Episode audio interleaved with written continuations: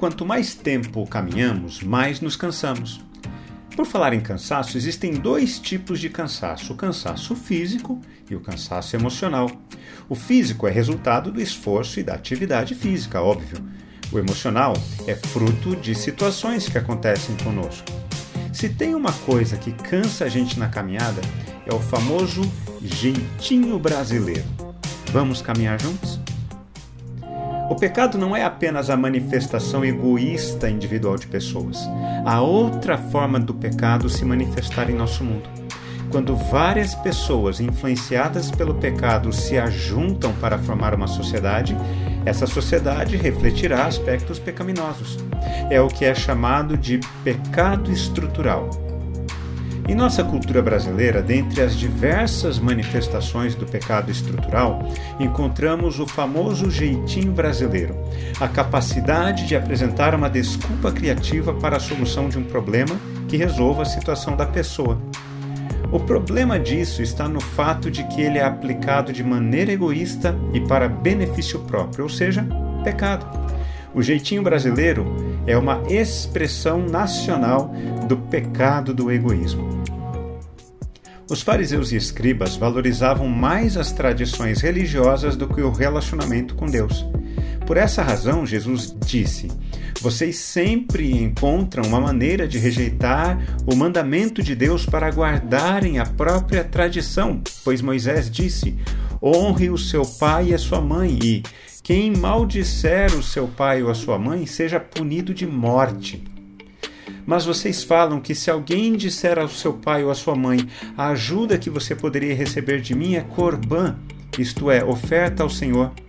Jesus continua dizendo: Então vocês o dispensam de fazer qualquer coisa em favor do seu pai e da sua mãe, invalidando a palavra de Deus por meio da tradição que vocês mesmos passam de pai para filho e fazem muitas outras coisas semelhantes.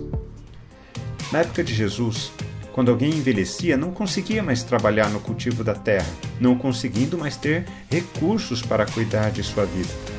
A lei ensinava que os filhos eram responsáveis pela aposentadoria dos pais.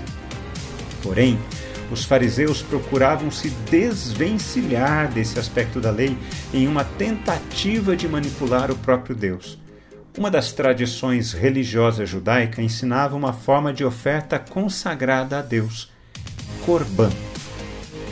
Depois que algo era dedicado como Corban a Deus, jamais poderia ser usado para outra finalidade, sendo considerado santificado. Os fariseus faziam uma declaração de que os seus bens pertenciam ao templo, de que esses bens eram Corban. Com isso, não cuidavam financeiramente e economicamente dos seus pais, mesmo que essa declaração deles fosse falsa. Eles usavam a lei a seu favor para a prática do pecado. E essa é a nossa tendência. Em nossa prática religiosa, fomos ensinados a valorizar muito mais as regras religiosas do que atender às necessidades das pessoas. Quando refletimos na palavra de Deus, precisamos responder a ela. Eu quero orar por mim e por você. Amado Pai, nós somos ensinados a viver de uma maneira totalmente religiosa, onde ficamos presos a ensinamentos de tradições humanas. Perdoa-nos, Senhor, porque damos sempre o nosso jeitinho. Obrigado pelo Evangelho de Jesus, que é o teu poder para nos livrar de tudo aquilo que nos aprisiona. Não queremos mais ser religiosos, mas queremos ter um relacionamento contigo. E pedimos isso em nome de Jesus. Amém. Forte abraço a você, meu irmão, minha irmã. Nos falamos em nosso próximo encontro, está bem? Até lá!